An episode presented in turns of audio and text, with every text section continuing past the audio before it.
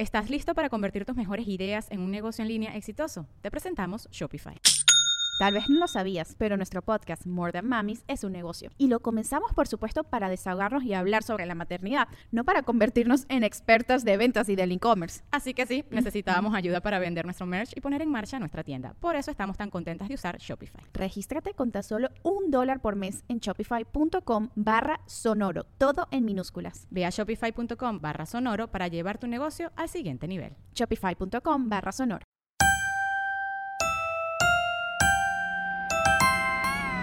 ¡Con madres bienvenidas! ¡Bien, bien, bienvenidas!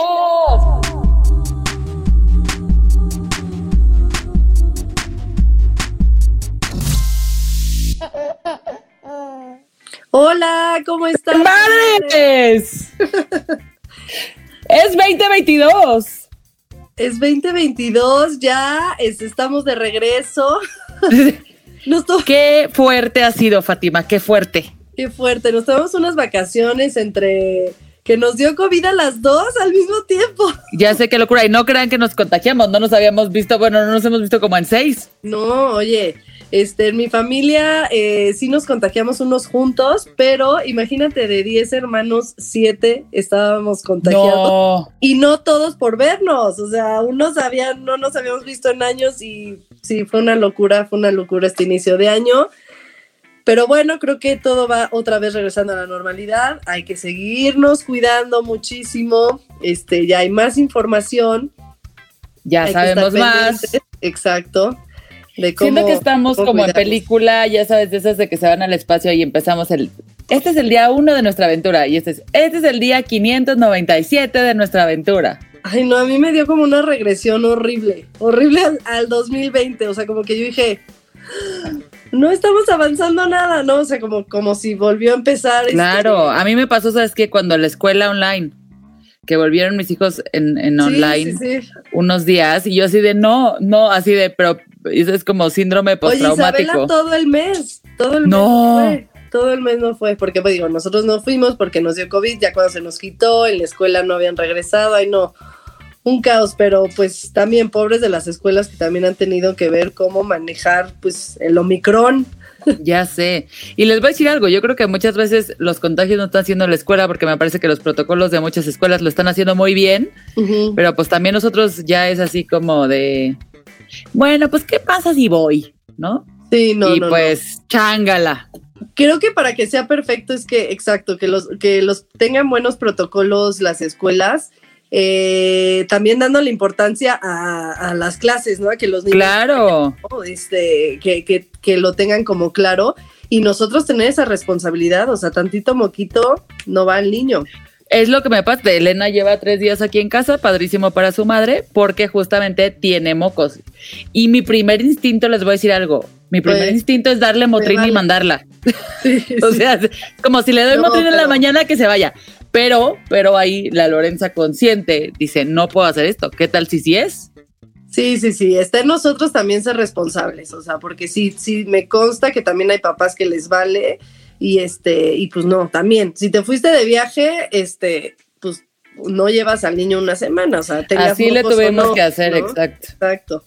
Era Oye, muy pero cínico. justo, justo que estamos hablando de esto, este, creo que va de la mano con, con el encierro que hemos tenido, o por si hay papás también el encierro de eh, el abuso de, de la tecnología y cómo el tema de hoy está bien padre, porque pues es cómo, cómo este, hacerla ¿Cómo nuestra- sí? cómo hacerla nuestra aliada, porque ni, o sea, ningún extremo, ¿no? Ni todo el tiempo usar la tecnología y tener a nuestros hijos todo el tiempo en, en, en las tablets o en la tele, pero tampoco ser, este, o sea, hay que, hay que ser realistas y muchas mamás que trabajamos tenemos que, que usar y además que estamos en un mundo de tecnología, hay que saberla aprovechar. No, sin duda. Yo a ustedes lo he dicho muchas veces aquí. Yo soy fan de la tecnología, de todo lo que puede dar y creo que además hay miles de herramientas que podemos usar que son buenísimas. Exacto, al final sí pueden ser este, aliados, totalmente aliados, pero obviamente nosotros somos mamás comunes y corrientes. Que no tenemos ni idea de lo que estamos hablando. Exacto, y aquí en este podcast siempre nos gusta informar con especialistas para no, obviamente, contar nuestra experiencia, pero este, respaldado por nuestros especialistas. Entonces, hoy tenemos una invitada súper, súper especial, que es la doctora Bárbara Guerrero, que es especialista en desarrollo infantil temprano, crianza, parentalidad y adquisición del lenguaje. Pero mejor que ella nos hable este, de su experiencia. Hola Bárbara, bienvenida. Hola Fátima, Lorena, pues un gusto estar aquí con ustedes y poder hablar con todo su público acerca de estos temas tan interesantes. No, nos encanta, mil gracias por acompañarnos. Sin duda, como viste, tenemos muchas opiniones, pero el chiste es que sean opiniones este, informadas y por eso nos encanta eh, invitar a súper expertos a este podcast para que otras personas como nosotros puedan eh, tener acceso también a esta información. ¿Por qué no nos platicas un poquito primero quién eres tú, qué haces, por qué te invitamos, por qué eres experta? Claro, fíjate que eh, yo soy doctora en psicología, me especialicé en desarrollo infantil temprano y en desarrollo de adquisición de lenguaje, soy también terapeuta de lenguaje. Y eh, pues he trabajado a lo largo de mi carrera tanto en consulta privada con, con los papás, eh, en distintos temas, por ejemplo, acerca de desarrollo infantil temprano, de motricidad, de estimulación, y de terapia del lenguaje eh, y también he trabajado con eh, pues distintos, distintas instancias eh, dedicadas al trabajo con la infancia y al bienestar infantil. Entonces, he trabajado con distintas organizaciones de la sociedad civil, he trabajado a nivel gubernamental con eh, pues eh, distintas instituciones que nos dedicamos como a todo este trabajo. Y eh, actualmente yo me dedico a trabajar directamente en una, en una consultora este, privada en donde justamente hacemos intervención eh, para la infancia, hacemos programas de intervención para la infancia y también damos algunos servicios directamente a padres de familia, a mamás como ustedes, eh, con sus pequeñitos, eh, precisamente para informar, para enseñar tips nuevos, trucos nuevos. Constantemente les estamos compartiendo información también, que es algo que nos gusta mucho. Y pues el día de hoy aquí estamos este, con ustedes platicando en este podcast tan interesante.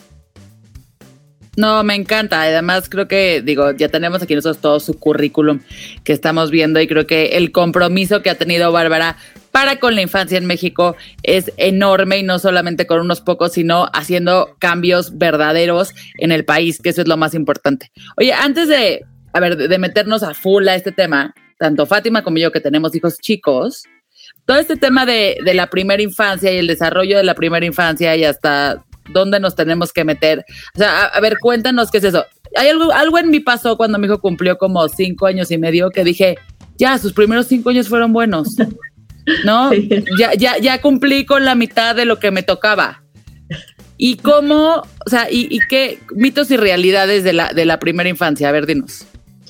Uy, mitos y realidades de la primera infancia, tenemos una lista amplísima. la verdad es que, mira, eh, ¿qué es lo que sucede con este eh, periodo de la primera infancia? Sobre todo que es un periodo ultra sensible para el desarrollo humano. Esto significa que lo que ocurre durante esa etapa del desarrollo es bien, bien importante para lo que va a pasar después en tu vida adulta. Eh, de hecho, pues básicamente en estos años se sientan las bases de las habilidades que después, en, más adelante en la vida, te van a permitir construir todo, ¿no? O sea, desde el aprendizaje, desde una carrera profesional, desde habilidades sociales, desde tus relaciones familiares, todo eso eh, se construye con una base de lo que está ocurriendo en las habilidades que alcanzamos o no alcanzamos a desarrollar en la primera infancia. Entonces, siempre les digo a los papás que de repente, si tú ahorita en este momento como adulto tienes dos pies izquierdos cuando bailas, tiene mucho que ver con cómo desarrollaste la motricidad. Que no te desarrollaron. Exacto, que no te metieron a clases de baile. Deja tú que no te metieron a clases de baile, que no te dieron suficientes oportunidades para treparte al árbol. ¿No? Así. Entonces, este, es, esas son, o sea, esas habilidades que nosotros tenemos ahora, ¿no? Este, como adultos, tienen esas bases ahí y la intervención de los papás es esencial, o sea, la intervención de todos. Ya saben como este dicho de que eh, pues para crear un niño se necesita una aldea, realmente sí, sí se necesita una aldea, se necesita una tribu y se necesita de la contribución de todos, ¿no? Porque los papás no pueden estar solos en esta labor tan importante que es criar a niños pequeños, tienen que estar soportados por políticas públicas, por inversión hacia la primera infancia, para poder sostener pues ese, ese enorme trabajo que están haciendo tan importante como papás y como mamás, que es criar a niños pequeños y criar a los adultos del futuro, ¿no? Entonces, realmente es, es un periodo que pues previamente por eso a eso me dediqué, ¿no? A mí me encanta, me fascina, este, me es sumamente apasionante y todo lo que ocurre a lo largo de ese, de ese periodo es bien, bien importante, ¿no? Oye, eh, la primera infancia, ¿de qué edad a qué edad se considera? Y como algunos tips que tú en toda tu experiencia te has dado cuenta que los papás no le ponemos foco, ¿no? Porque obviamente, como dices, es larguísimo lo que nos puedes decir hasta dejarlos trepar en un árbol, pero a lo mejor algo que dices que, que los siempre, papás... Siempre se equivocan en esa. Sí, o, que no les, da, no les damos oportunidades en, en algo que es este, pues primordial, ¿no? Eh, fíjate, ok, mira, eh, la primera pregunta, ¿de dónde comprende la infancia temprana? La infancia temprana básicamente eh, comprende desde, el, los, desde los primeros, este, desde la concepción, ¿no? Desde el embarazo, porque lo vemos como con un ciclo de vida, o sea, de hecho lo que ocurre durante el embarazo de una mujer este, también es importante, incluso como para la formación del, del cerebro como tal, ¿no? Este, por ejemplo, se ha visto que eh, mamás que están en contextos en donde eh, durante su embarazo tienen una gran carga de estrés o de problemas sociales, por ejemplo, en contextos de guerra, en contextos de desastres, una mamá embarazada ahí en, esos, en esos este, momentos, eh, después tiene a su bebé y cuando tiene a su bebé, ese bebé es más reactivo al estrés. O sea, es un bebé que es más chillón, que es más difícil de consolar, que este, se molesta más por los estímulos externos. ¿Por qué? Por lo que sucedió durante el embarazo, ¿no? Entonces, en realidad, incluye desde esa parte, desde que una mamá está embarazada, ahí ya eh, están ocurriendo cosas que van a ser importantes para después ese bebé, cómo, cómo va a reaccionar ante el mundo y cómo va a aprender.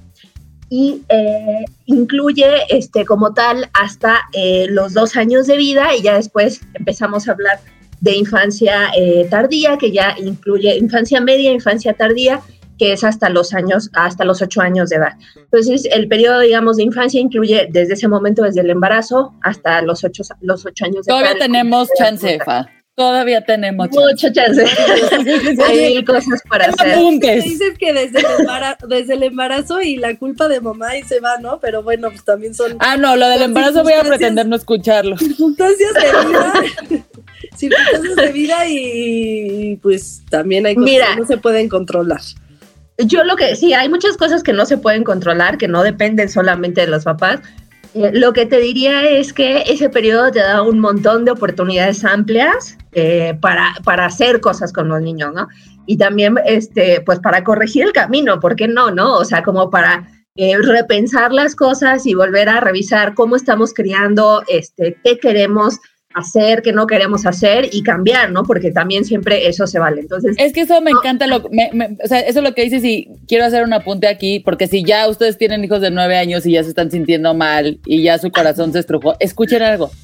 Hay que escuchar toda la información, porque entonces sobre eso ya empiezas a decir, claro, pues a lo mejor esto faltó, o esto hice, o esto yo no sabía y ya sabes para dónde corregirlo. Y para eso tenemos este espacio, para seguirnos informando. Claro. Este, porque aunque te informas, conforme va pasando, este, yo creo que tu, tu maternidad de repente te olvidas de las cosas, entonces... Lo bloqueas. sí, exacto. Entonces siempre tener esta información pues ayuda a que regreses al, al buen camino. ¿Estás listo para convertir tus mejores ideas en un negocio en línea exitoso? Te presentamos Shopify. Tal vez no lo sabías, pero nuestro podcast More Than Mamis es un negocio y lo empezamos por supuesto para desahogarnos y hablar sobre la maternidad, no para convertirnos en expertas de ventas y del e-commerce. Así que sí, necesitábamos ayuda para vender nuestro merch y poner en marcha nuestra tienda. ¿Y cómo suena con Shopify? Llegó otra venta. Shopify es la plataforma de comercio que está revolucionando millones de negocios en todo el mundo. Ya seas un emprendedor desde tu casa o desde donde sea, Shopify es la única herramienta que necesitas para iniciar, administrar y hacer crecer tu negocio sin dificultades. Con Shopify puedo gestionar pedidos, envíos y pagos desde cualquier lugar, brindándote toda la información y estadísticas de tus ventas al detalle. Regístrate para un periodo de prueba con tan solo un dólar al mes en shopify.com barra sonoro, todo en minúsculas. Ve a shopify.com barra sonoro para llevar tu negocio al siguiente nivel. Shopify.com barra sonoro. Así que vamos con la segunda pregunta. ¿Algo que tú detectas que los papás siempre olvidamos o no le ponemos atención? Uy, fíjate que...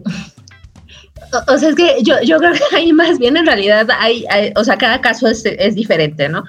Yo creo que en general lo, lo, único que pasa, así que yo te podría decir, en general, Em, es que a lo mejor a los papás si de repente les, les falta este a lo mejor como desarrollar un criterio más, o sea, un poco más de criterio sobre la información que les es útil y la que no, ¿no? Creo, o sea, realmente creo que hay, hay muchas cosas que hacen los papás bien, que hacen también mal a veces, ¿no? Sí, realmente, pero, pero a veces este, lo, que, lo que nos falta, yo creo que así como una generalidad es eso, ¿no? O sea, esta necesidad de informarnos, para mí es muy importante que un papá quiera estar informado porque eso ya te pone como con un pie adelante, ¿no? O sea, ya es, es un muy buen punto para hacer cualquier cosa con un niño.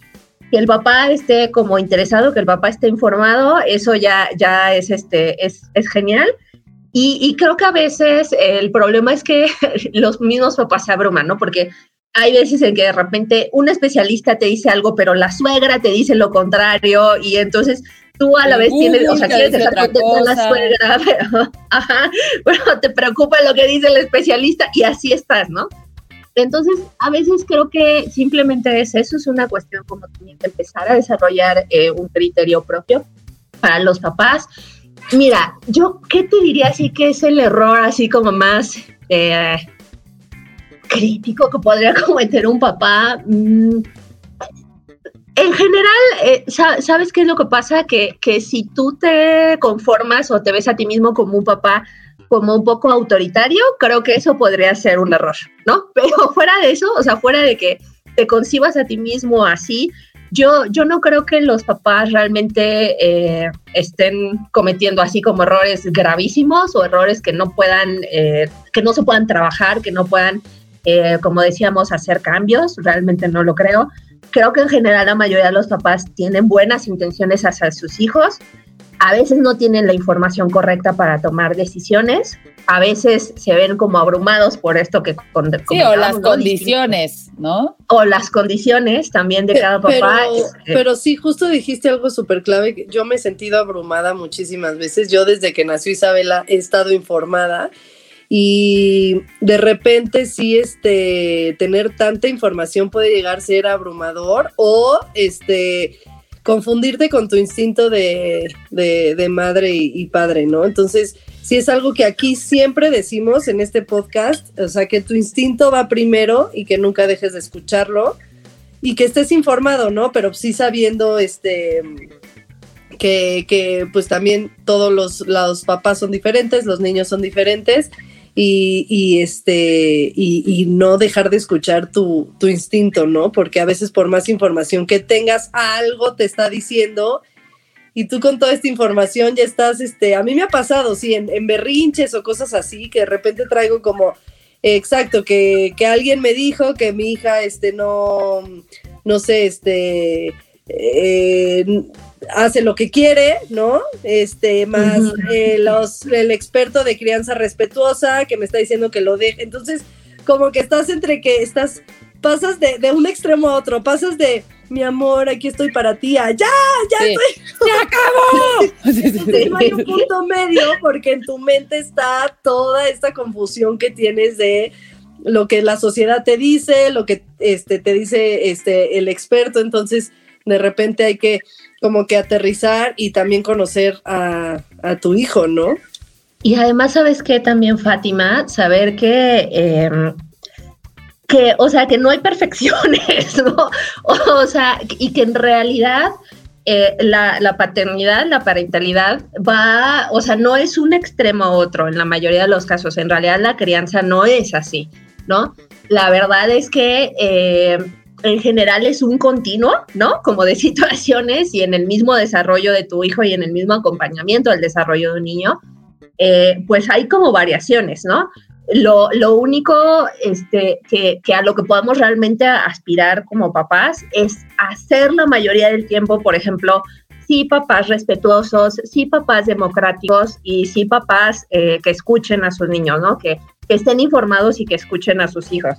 Eso les validarles las emociones, escucharlos, confiar Así en es. ellos, ¿no? Porque también está el extremo de a lo, a lo mejor los papás que quieren hacer todo por los niños y eso este, afecta su, su, seguridad. No, bueno, es un tema larguísimo, obviamente. Sí, justo. Es, es, un tema larguísimo, pero saber eso, saber que al final estás en un continuo, que no hay papás que todo el tiempo se, o sea, no, eso no existe, ¿no? O sea, Porque no no hay, hay adultos perfectos, sinceramente. Ajá, exacto. No hay adultos perfectos y no hay papás que todo el, te, el tiempo, el 100% del tiempo, son papás democráticos y sensibles y positivos. No Aunque Instagram papás, diga ¿no? lo contrario, acuérdense, no le crean a Instagram. Así es. No, o sea, hay papás. La verdad. Justo. Y me gusta lo que dices, porque a mí me llegó a pasar de seguir estas cuentas de crianza respetuosa y de repente, pero ¿por qué nunca hablan de que no todo el tiempo se puede no.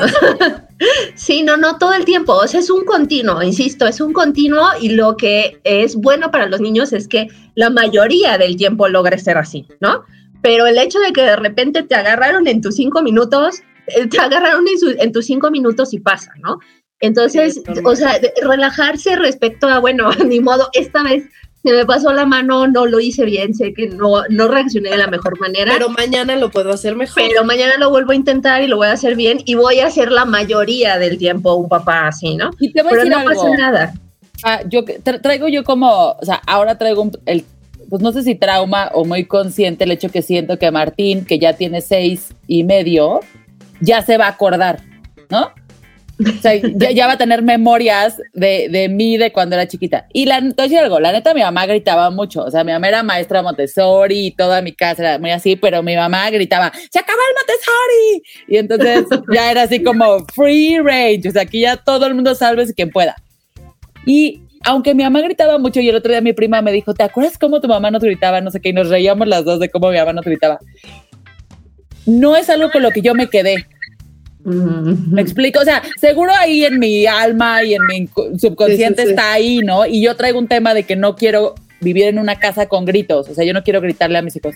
Pero hoy los recuerdos que tengo mi mamá de chica, era mi mamá llevándome al café de Liverpool de chiquita a pasar una tarde conmigo. Era, este, no habernos ido de viaje, es haber estado pintando con mi mamá, acompañarla a su trabajo, o sea, muchas cosas, pero no se quedó así de Sí, lo primordial, sus gritos. ¿no? Ajá, de, no, mi mamá no es como gritaba. Como dices, y mi mamá gritaba. Grita, pero hay que tratar que la mayoría del tiempo seamos el papá respeto y todo, pero también perdonarnos cuando pues, somos humanos y de repente este, gritamos. Y, pero sí, está muy bonito lo que dices, exacto. Si nosotros nos ponemos a acordarnos de nuestros padres, pues yo, por ejemplo, seguro me gritaron bueno, no sé, porque como soy la onceava, este. bueno, pero seguro alguien sí te puso un límite. Eres una persona de bien, Fátima. Eso lo hemos platicado claramente. Aunque eres la onceava, sí se te puso sí. atención. Exacto. Bueno, sobreviví, soy una sobreviviente. Sí. Por eso soy muy independiente.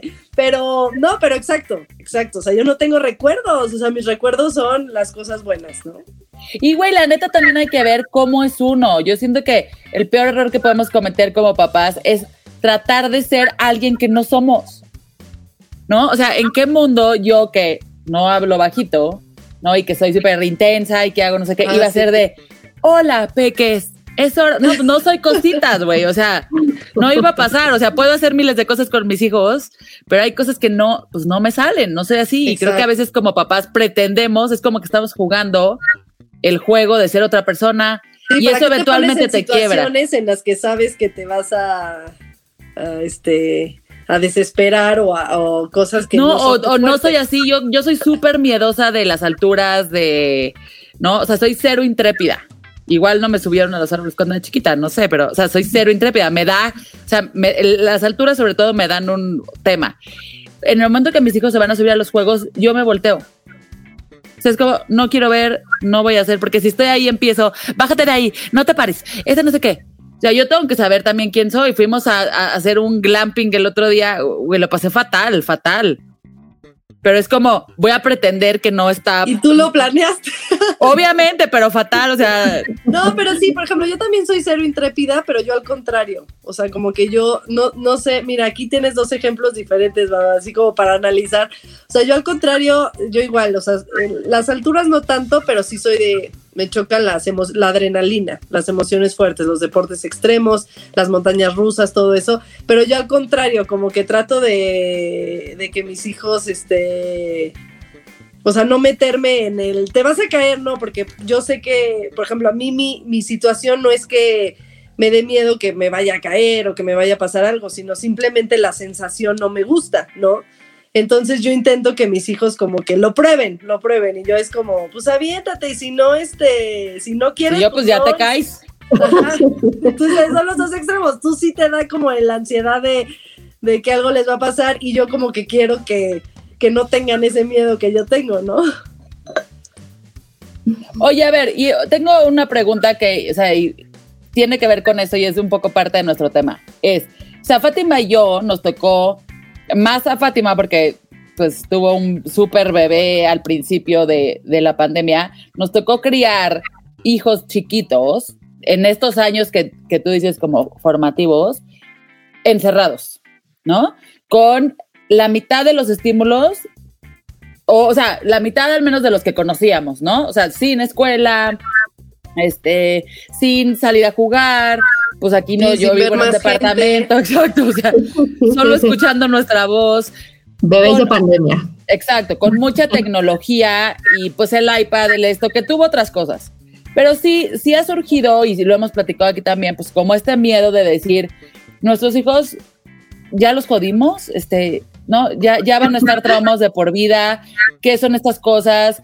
Este, mi hija sueña con, con YouTube Kids porque, o sea, lo ve de más. Y nos lleva al tema de esto, es cómo esta tecnología, a los que nuestros hijos se han enfrentado y, han, han, crecido en su infancia con esto, los ha afectado, lo hemos hecho bien, este, no. ¿Cómo podemos hacerlo mejor? Exacto, o sea, ¿dónde está nuestro error y nuestros aciertos, Bárbara? Mira, lo que pasa es que esto, esto es una situación inédita para la humanidad, ¿no? Porque no es que no hubiéramos tenido eh, epidemias y pandemias antes en nuestra historia, pero es la primera vez que tenemos una pandemia en donde además tenemos estas posibilidades tecnológicas, ¿no? Entonces, sí, o sea, Ana Frank escribió un diario, no más. sí, exacto. Entonces, este, es un momento único y es un momento histórico. Em, desafortunadamente va a tener un impacto sobre el desarrollo de los niños, sí, sí lo va a tener, pero esto, eh, pues, es que es lo que nos tocó vivir, ¿no? O sea, no es una decisión que hayan tomado los papás, es que nos tocó a todos encerrarnos, nos tocó a todos convivir menos, nos tocó a todos socializar menos, les tocó a los papás criar sin sistemas de apoyo súper importantes como la escuela, ¿no? Precisamente, o como poder asistir a estos... Dos ya llorando. sí, a, a, sacar a los niños al parque, ¿no? Aunque sea. Entonces, así les tocó a los papás que están teniendo bebés en este momento, bebés pequeños, les tocó esta situación. Esta es la situación social y esta es la realidad. Entonces, evidentemente no es una cuestión de decisión personal, pero sí, sí va a tener un, impacto importante sobre el desarrollo de los niños. Perdón que te interrumpa. Ahí quita el primer enunciado. No jodimos a nuestros hijos. No, así nos tocó. o sea, quítense ustedes la culpa. Exacto. No, no, no es culpa de los papás, es una situación social fuera de. Yo no hablo porque estoy llorando. exacto. Lo primero, Fátima, no fue tu culpa. Así es, así es. Por favor, quitémonos esa, esa frase de culpa encima. Pero sí, sí tenemos que estar como pendientes, muy al pendiente de lo que está sucediendo, porque de hecho sabemos y a nivel de política pública sí estamos preocupados de lo que va a ocurrir con la infancia. esto representó eh, como para el mundo un retroceso en muchos sentidos, ¿no?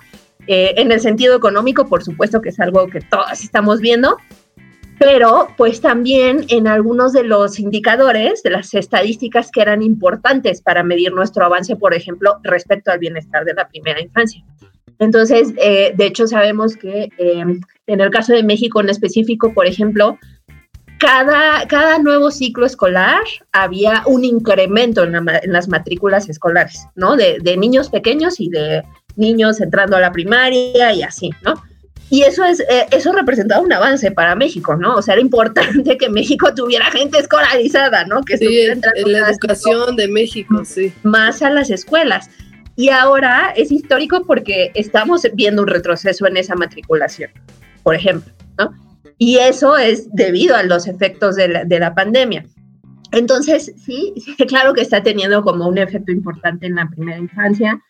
Y eh, pues por supuesto que al nosotros quitar y restringir las oportunidades de socialización que tienen los niños pequeños, tú definitivamente vas a esperar y vas a observar algunos rezagos en el desarrollo en los niños que, han tenido que vivir esos años, esos primeros años tan críticos bajo estas nuevas condiciones, ¿no? Entonces, sí estamos viendo em, algunos problemas en, esos aspectos, en habilidades sociales, en habilidades de lenguaje. Sí estamos esperando eh, recibir más niños con rezago, ahora que están apenas empezando a entrar de nuevo en la escuela y eh, sí es una consecuencia directa de lo que ha sucedido en la pandemia, ¿no? Eso, eso lo tenemos que trabajar. Entonces, eh, pues eso, o sea, a nivel de especialistas y a nivel de política pública estamos conscientes de eso y es un nuevo reto, ¿no? Para, para los profesionales que nos dedicamos a este trabajo, eh, tenemos que estar conscientes de que eso existe y de que va a ser el nuevo reto para esta generación.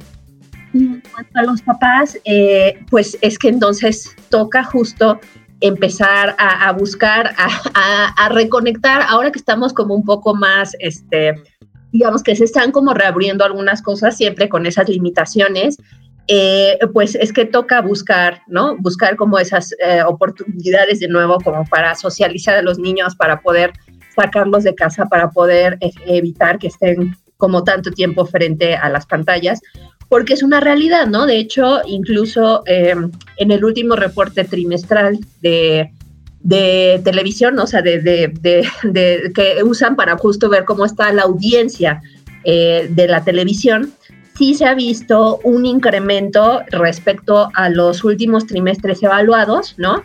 Eh, sobre qué tanto están los niños frente a las pantallas. Y esto es solo hablando de la televisión, ¿no? Eh, solo hablando de la televisión, pues lo que hemos tenido durante esta pandemia es que los niños entre 4 y 12 años ahorita están pasando prácticamente 6 horas frente a las pantallas, ¿no? o sea, frente a la pantalla de televisión por lo menos. Y esto sin considerar, eh, pues, otras, otras, otros tipos de pantalla, ¿no? Como pueden ser el celular, el iPad. La tablet. Exacto. Oye, entonces justo, en, perdón que te interrumpa, justo eh, eh, lo que estabas diciendo es eso, ¿no? Este, la verdad es que yo con Isabela sí fui así de cero, televisión, cero, iPad, bueno, este, ahorita vamos a hablar de cómo lo podemos manejar, pero dentro de eso yo sabía que durante sus primeros dos años, pues tratar de no darles para nada, ¿no? Entonces yo lo hice con Isabela y todo, este, y me fue muy bien. Con Dieguito fue un poco imposible, porque apenas va a cumplir dos años y sí, sí ha estado, este, porque obviamente también tiene Isabela, que ya, ya lo usa y todo, ¿no? Pero pues he tratado. Pero sí me pasó en algún momento que a lo mejor en, en pandemia con los niños, este, o en vacaciones, que no hay ni siquiera clases en línea, este, que de repente te relajas eh, y dices, híjole, ponen la tele porque yo tengo que estar trabajando, bla, bla, y me afectó muchísimo al sueño, al sueño con mis hijos, ¿no? Este, Isabela se me empezó a despertar en la madrugada, le costaba muchísimo trabajo dormirse, entonces, como dices, sí, sí hay, este, digo, no es para sentir culpable a nadie, pero a veces siento que también los papás dicen, ay, bueno, no pasa nada, ¿no? Y a lo mejor tú no le estás poniendo atención porque yo al principio, por ejemplo, este, le hablé al sleep coach y yo, oye, es que se me está despertando, ¿qué onda? No sé, o sea, yo de, luego, luego no lo capté, ¿no? Entonces me dijo, a ver, vamos a ver, este, me empezó a decir como, cómo es su día, bla, bla, bla. Y justo cuando me dijo, a ver, bájale a las pantallas, solución solución, ¿no? Entonces, sí existen consecuencias, hay que saberlo, porque de repente está bien relajarnos y todo, pero sí, este, sí, sí ser conscientes a que, pues sí, sí les puede afectar al sueño. Se paga un precio. Así es, se paga un precio. Y fíjate que eh, este es uno de los precios que puedes empezar, que puedes empezar a notar en tus hijos, el sueño. Sí, el tiempo de pantallas eh, afecta la calidad del sueño en los niños, en los adultos también, pero en los niños afecta la calidad del sueño. Y, y también sí, hay, hay, otras consecuencias importantes de, de eso, ¿no? Eh, pasar mucho tiempo frente a las pantallas sí le roba a los niños algunas, eh, la posibilidad de practicar algunas habilidades sociales, algunas habilidades eh, del lenguaje, algunas habilidades motrices, dependiendo del, tipo de juego, ¿no? También, pero este, sí, sí puede conducir a esto, ¿no? dependiendo de qué, cuál es el contenido que están consumiendo, y eh, cuál es la calidad del juego o de la, app o de lo que sea lo que lo estás exponiendo en esa pantalla, eh, pues dependiendo de esa calidad, sí definitivamente eh, puedes tener como estas consecuencias negativas. Y la otra es en, en la salud física, porque cuando tú estás frente a una pantalla, estás incrementando el tiempo sedentario, ¿no? O sea, estás eh, logrando que pues estás durante más tiempo quieto, que al final yo eh, es que entiendo perfectamente a los papás, como tú, como bien decían ustedes, ¿no? Pues es que sí, pero yo también necesito trabajar, o sea, necesito que esté quietecito mínimo una hora para ponerme a trabajar porque, este, o sea, pues necesito entregar esto en el trabajo, ¿no? Entonces, ha sido muy complicado, sí, sí eh, entendemos a los papás en ese sentido, ¿no? Es que es todo un reto tratar de organizar el día de tu hijo, eh, al mismo tiempo estar este, pues, con la escuela en línea, eh, pendiente como de lo que está sucediendo y al mismo tiempo trabajando y al mismo tiempo haciendo cosas de la casa. Entonces, eh, claro que ha sido como un reto enorme para los papás de niños pequeños y precisamente ahí en ese sentido, pues los papás tienen que ser apoyados, ¿no? O sea, los papás necesitan y, y, para revertir como estas tendencias negativas que hemos estado viendo de la pandemia, pues precisamente necesitamos intervenciones, ¿no? O sea, necesitamos intervenciones incluso desde el nivel estatal hacia los papás para ayudarlos con esto, porque, o sea, pues es que no, no es una carga que puedan sostener nada más los papás, ¿no? Eso es exacto, exacto, que ayuda del gobierno y todo. Como dices, o sea, la tribu, tu comunidad. Y entender muy bien también, yo creo que este tema de estar informados y, y el ir tomando decisiones informadas, como decir, ok, entonces va a ver el, la tablet o el teléfono o lo que sea una hora. Ya, ya, esa ya la perdí porque una hora tengo junta, porque me levanto en la mañana, porque, o sea, mis hijos cuando la ven, hace cuentas en la mañana. Porque preferimos dormir, necesitamos dormir sus papás, porque si no, sus papás se vuelven locos y mis hijos se levantan a las seis, ¿no? Entonces, de seis a siete es como, pues vean el iPad, jueguen, sean libres, porque ya a las siete empieza la rutina de de donde allá hay adultos, ¿no? sí. Entonces, pero sí muy cuidadosos qué pasa con esa tecnología. O sea, yo soy, y siempre lo he dicho y lo he dicho aquí, lo digo en todos lados, yo que soy adicta a mi celular, la televisión, Netflix, o sea, que soy adicta a la tecnología y todo lo que nos puede dar y todo lo, si no lo pido por internet, no funciona.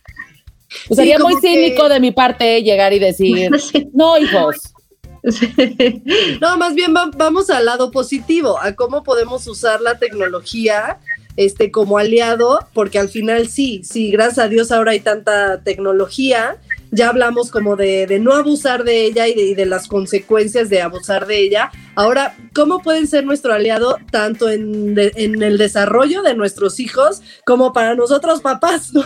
Entonces, sí, sí, eh, pues hablar de más o menos, hace cuenta, no sé, este, tips como el de durante los primeros dos años de infancia a lo mejor tratar de no mostrársela, este, cuánto tiempo al día es recomendable, este, ¿no? Para que nosotros como papás tengamos un margen, ¿no? Porque a veces no sabemos si una hora o cinco, este, ay, no pasa nada, ¿no? A, a lo mejor tener como ese margen y que, que este qué herramientas nos da, que este, eh, que, que, que, este, o sea, a lo mejor usar apps que nos ayuden al desarrollo del lenguaje, ¿no? O sea, revertirlo, ¿no? A la habilidad social, este, no sé, ahí ahora sí, date. Sí, claro, mira, justo. Eh, primero sepamos qué es lo que queremos evitar, ¿no? Y lo que queremos evitar es justo este parámetro de un niño que está frente a cualquier tipo de pantalla por seis horas diarias, ¿no? Que es el parámetro nacional. O sea, además, ese es el parámetro nacional. Eso es lo que... Vamos por menos de seis horas. ¡Vamos! Es lo que está pasando en nuestra no casa. Está bien, ¿ok? eso, eso, por favor, tenemos que revertirlo y tenemos que revertirlo con mucha seriedad. O sea, como papás debemos tomar, tomármenos como algo muy serio el, el, revisar si realmente están tanto tiempo frente a las pantallas nuestros hijos, porque otra vez, es el promedio nacional de, de niños de, de entre 4 a 12 años, eso es como lo que están ahorita frente a una televisión, ¿no? Entonces, eso tenemos que tratar como de revertirlo. Eso sí no lo queremos porque además, fíjense cómo coinciden las cosas, ¿no? En México tenemos una severa, severa pandemia, bueno, epidemia más bien porque es, es, es localizada en México, aunque también en toda la región de Latinoamérica, pero tenemos una severa epidemia de sobrepeso y obesidad, ¿ok? Básicamente, en los adultos en México, siete, entre 7 y 8 de cada adultos en México tenemos eh, o sobrepeso u obesidad, ¿ok? Y eso tiene un efecto bien, bien importante en nuestra salud y es costosísimo para nuestros sistemas de salud. Entonces, esa parte es muy grave y mucho tiene que ver con nuestros hábitos cotidianos, tanto de alimentación, pero también con el sedentarismo en el que estamos, ¿no? Entonces, eh, justamente eh, los, niños en preescolar, por ejemplo, antes de los, eh, o sea, a los cinco años, todavía y más o menos no tienen como tanto este problema de sobrepeso y obesidad, pero empieza a hacerse evidente desde los 5 años. En niños de 5 años en México ya tenemos hasta el 35% de los niños con sobrepeso y obesidad. Y eso tiene que ver mucho con estos, con este tipo de hábitos de estar tanto tiempo frente a pantallas y con la alimentación, nuevamente insistimos, ¿no? Pero entonces es algo que tenemos que revertir porque tiene que ver con nuestra salud física, no solo con el desarrollo de los niños, sino también con nuestra salud física. Entonces, eso es lo que no queremos. No queremos niños sentados frente a la pantalla durante seis horas seguidas, ¿no? Eh, o a lo largo del del, del día que acumulemos seis horas frente a pantallas. Eso es lo que debemos evitar. Y si en casa estamos teniendo tanto tiempo frente a pantallas, un objetivo importante para los papás sí debería ser el reducir el número de horas que estamos sentados frente a ese tipo de pantallas, cualesquiera que sean las que ustedes tienen en casa. ¿no? Entonces, esa es la primera, es como nuestro primer parámetro. Pero a ver, entonces, eh, ¿qué es Reducir el Sí, o sea, ya vimos que hay consecuencias graves, sí, obviamente, porque además también entre más tele ves, es que les da más hambre y, y, les das más chatarra y sí, o sea, es, es una, una bola de nieve. Entonces, lo primero es reducir el tiempo en pantalla. Así es, ese es nuestro primer objetivo como papás, ¿no? Reducir el tiempo de pantalla. Ahora, ¿qué debemos saber? Pues sí, realmente, o sea, la tecnología es una realidad que llegó para quedarse. Eso, eh, como bien dijeron ustedes, no lo vamos a poder evitar. Todos tenemos básicamente eh, pues algún grado de tecnología en, en nuestra casa, ¿no?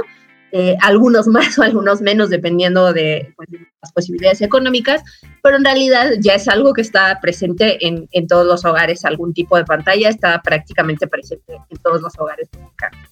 Y además también, como tal, la, la, tecnología y los juegos y los videojuegos dirigidos hacia los niños es como el... Es, eh, hay algunos autores que lo que dicen es que es el primer cambio cualitativo en el juego que hemos tenido en siglos, ¿no? ¿Por qué? Pues porque sí, o sea, es la primera forma diferente de jugar que hemos, que hemos incorporado como a nuestras sociedades en siglos, ¿no? O sea, antes pues teníamos lo que teníamos, o sea, jugábamos de manera física, jugábamos en grupitos, con lo que había, con algunas... Y no había mucho para dónde hacerse. Ajá, exacto, pero ya ese, ese era el juego, ¿no?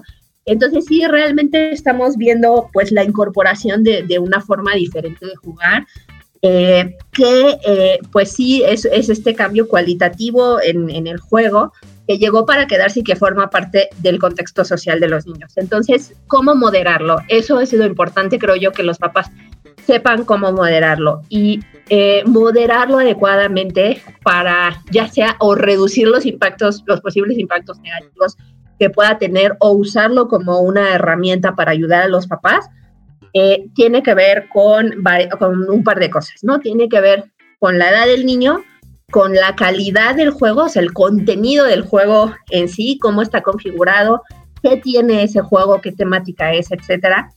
Y eh, tiene que ver también con el tiempo que se juega y con la moderación de los padres, ¿no? O sea, con cómo nosotros moderamos la interacción del niño con esta tecnología y con los juegos a los que está expuesta. Entonces, ah, perdón, no, no, perdón que te interrumpa, pero es que quiero resaltar un poco esto, lo que dices, porque ese tema de la moderación de los padres, o sea, creo que es clave. La moderación no es dame el teléfono. así O sea, la moderación no es yo llegar y quitárselo porque ya pasaron tres horas.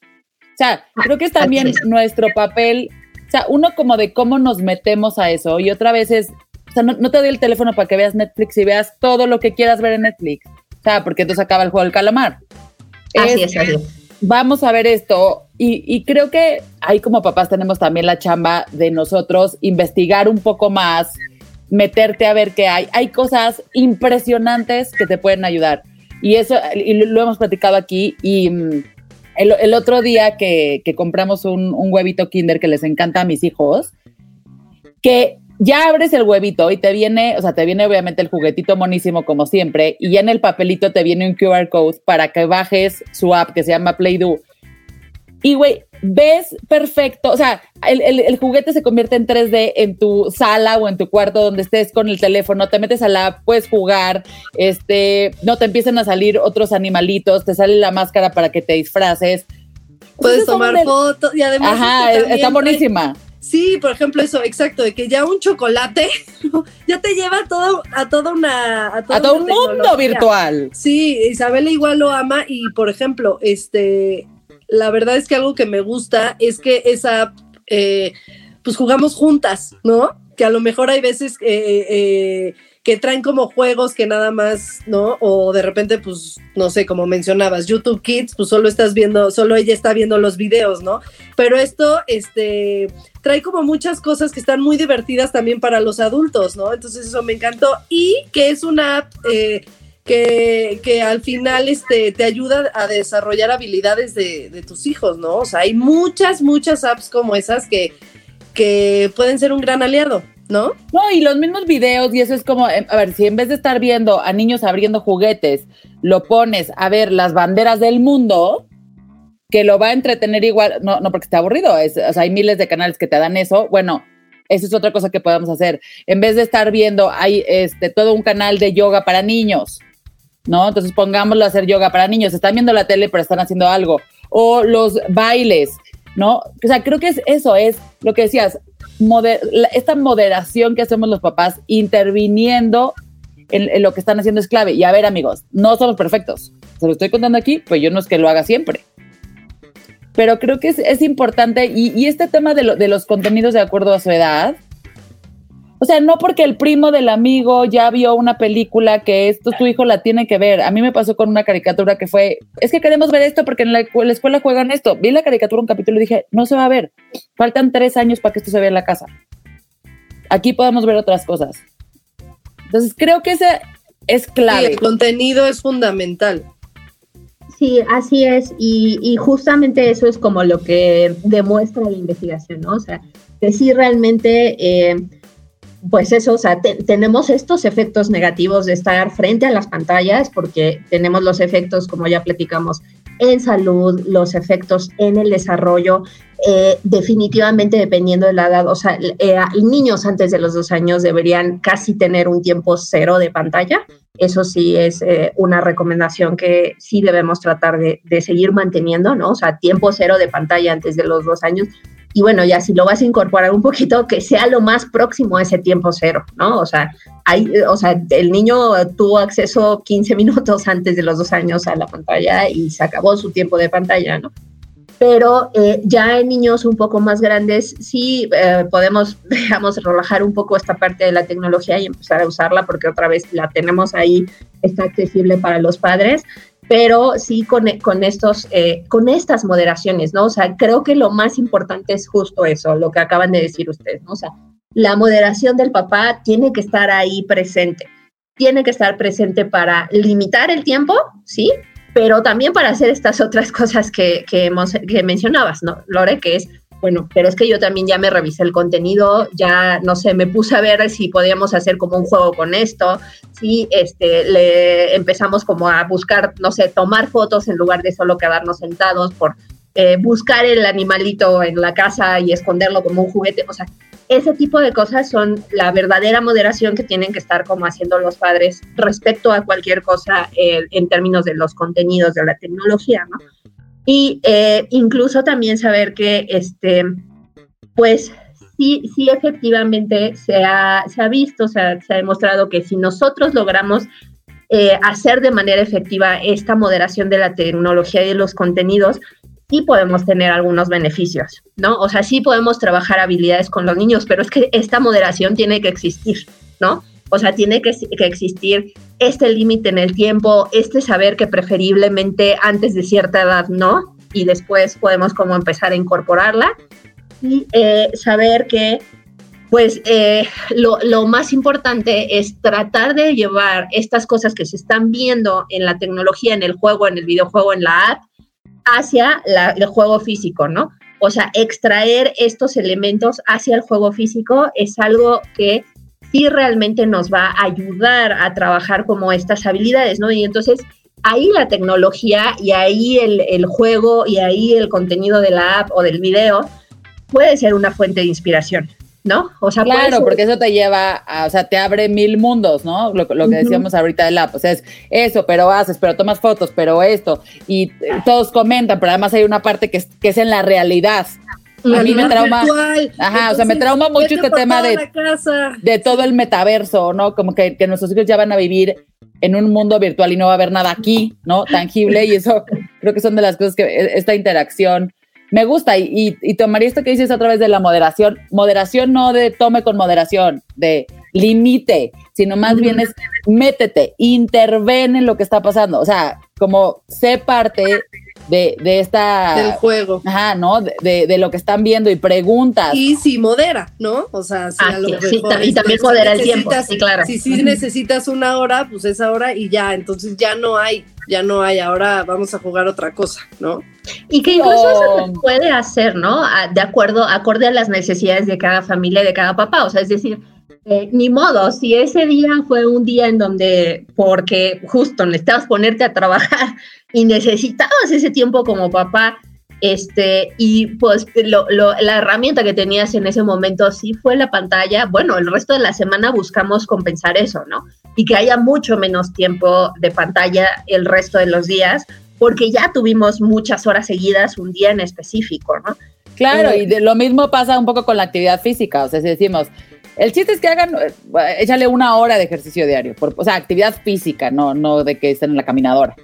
Este, pero si ya lo van a hacer, exacto, y bueno, pues si ya el fin de semana estuvimos ahí echando la flojera y te di mi teléfono demasiadas horas, bueno, pues toda la semana nos ponemos, ¿no? Juiciosos en esta parte. Yo a creo caminar, que este. Ajá, vamos a jugar, a trepar a los árboles, como dices, el piso es lava. exacto, el piso es lava y las escondidillas y las traes y todo lo que, lo que sabemos que es eso, ¿no? El, juego como tal físico. Entonces, sí, en realidad eh, creo que justo precisamente ahí está mucho el secreto en que los papás eh, se pongan a moderar y traigan estos elementos del, del juego virtual hacia los juegos físicos. De hecho, esto ya como tal se hace y es un proceso, o sea, se hace en la enseñanza formal, eh, o sea, en la enseñanza así en escuelas, eh, hemos eh, tratado de incorporar el, gamificar, así se llama, ¿no? La gamificación en la enseñanza formal significa que nosotros estamos tomando, por ejemplo, elementos de, que son como muy clásicos de, de algunos juegos virtuales y los llevamos hacia la enseñanza precisamente para motivar más los, a, los alumnos, para hacer que se diviertan más, para engancharlos en el aprendizaje concreto que nosotros estamos buscando. Y entonces, por ejemplo, algunos elementos como puede ser la narrativa de los juegos, o sea, estas historias tan, a veces que, son, que además a veces sí son muy bonitas y muy elaboradas, que puede tener, por ejemplo, un videojuego, ese, ese tipo de narrativa se lleva en concreto al salón de clase, ¿no? Y al, aprendizaje concreto. O se llevan el, el, construir, el ir construyendo tu personaje con habilidades, ¿no? Y los niños tienen que ir construyendo ese, ese personaje con habilidades que van ganando en el salón de clases. O este, el, sistema de recompensas que tienen los juegos, las, eh, la plaquita de reconocimiento, las estrellas, ese tipo de cosas son cosas que se llevan a los salones de clase justo para promover el aprendizaje y los papás también pueden hacer ese tipo de cosas. ¿No? eso es algo que tiene la app que, que, ahorita dijo esta Lore, este, la de A Play Do, que es de, de los huevitos Kinder. Porque de hecho tiene un, juego como que va desarrollando estas habilidades, bla, bla, y al final, porque ya saben que yo soy amante de la lectura, bueno, las dos, al final se vuelve un cuento. Entonces, este, pues al final ya terminas leyendo el, cuento del juego que, o sea, ahora sí que ella creó el cuento, ¿no? Este, conforme el juego iba pasando y las decisiones que iba tomando y bla, bla. Entonces al final, pues su historia queda como, como plasmada y eso es algo que, que me encanta. Pues sí, hay, hay muchas herramientas, como dicen, ya hasta lo están implementando este, en las escuelas y pues siempre con moderación, este, incluyéndonos con actividad y este, teniendo el, el, contenido. Les recomendamos esta app, pero también está padrísimo que, que pues en nuestras redes nos escriban alguna app que ustedes recomienden. Sugerencias. sugerencias, este, también algún programa que digan, este programa sí es muy, este, muy padre, me ayudó a tal. Entonces, este, como que también entre nosotras, mamás, ayudarnos a pasarnos estos tips, porque a veces, pues lo, lo primero que tienes es YouTube Kids y voy a poner YouTube Kids y ya, ¿no? Pero, pero sí, sabemos que hay eh, te digo, yo sí le ponía muchísimo y cuando le empecé a poner este tipo de, apps, pues me di cuenta que, que al final, este, pues está súper entretenida y con, un, con una app donde está desarrollando habilidades, donde se está haciendo un poco más educativa, donde a lo mejor yo también este, estoy teniendo momentos este, de calidad con ella, ¿no? Este, haciendo recuerdos. Entonces, pues ahora sí que eso es como podemos hacer la tecnología una aliada para nosotros. Y creo que algo que escuché el otro día que es el tema de tecnología es hagamos creadores, no consumidores. O sea, haz creadores de tecnología, no consumidores de tecnología. Y la parte para ser creador es entender todas estas cosas, cómo te puedo involucrar, cómo puedo hacer, no solamente siento a mi hijo a ver las cosas, sino que sepan interactuar, porque eso los va a llevar y también les va a conectar el cerebro de otra forma, que eventualmente los va a ayudar en su trabajo, como, como decía Bárbara, ¿no? De ya cuando sean adultos.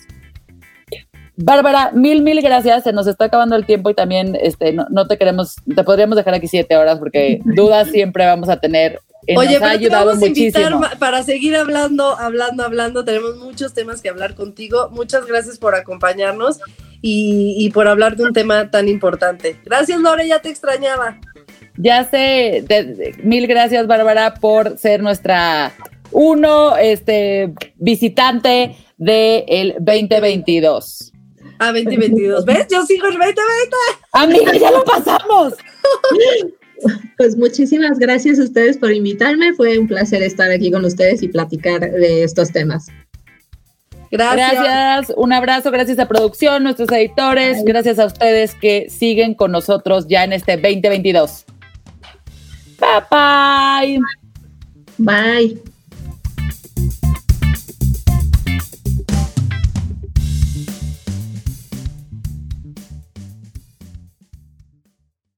¿Estás listo para convertir tus mejores ideas en un negocio en línea exitoso? Te presentamos Shopify. Tal vez no lo sabías, pero nuestro podcast More Than Mamis es un negocio y lo empezamos por supuesto para desahogarnos y hablar sobre la maternidad, no para convertirnos en expertas de ventas y del e-commerce. Así que sí, necesitábamos ayuda para vender nuestro merch y poner en marcha nuestra tienda. ¿Y cómo suena con Shopify? Llegó otra venta. Shopify es la plataforma de comercio que está revolucionando millones de negocios en todo el mundo. Ya seas un emprendedor desde tu casa o desde donde sea, Shopify es la única herramienta que necesitas para iniciar, administrar y hacer crecer tu negocio sin dificultades. Con Shopify puedo gestionar pedidos, envíos y pagos desde cualquier lugar, brindándote toda la información y estadísticas de tus ventas al detalle. Regístrate para un periodo de prueba con tan solo un dólar al mes en shopify.com barra sonoro, todo en minutos minúsculas. Ve a shopify.com barra sonoro para llevar tu negocio al siguiente nivel. Shopify.com barra sonoro. With lucky landslots, you can get lucky just about anywhere. Dearly beloved, we are gathered here today to. Has anyone seen the bride and groom? Sorry, sorry, we're here. We were getting lucky in the limo and we lost track of time. No, Lucky Land Casino, with cash prizes that add up quicker than a guest registry. In that case, I pronounce you lucky. Play for free at LuckyLandSlots.com. Daily bonuses are waiting. No purchase necessary. Void where prohibited by law. 18 plus. Terms and conditions apply. See website for details.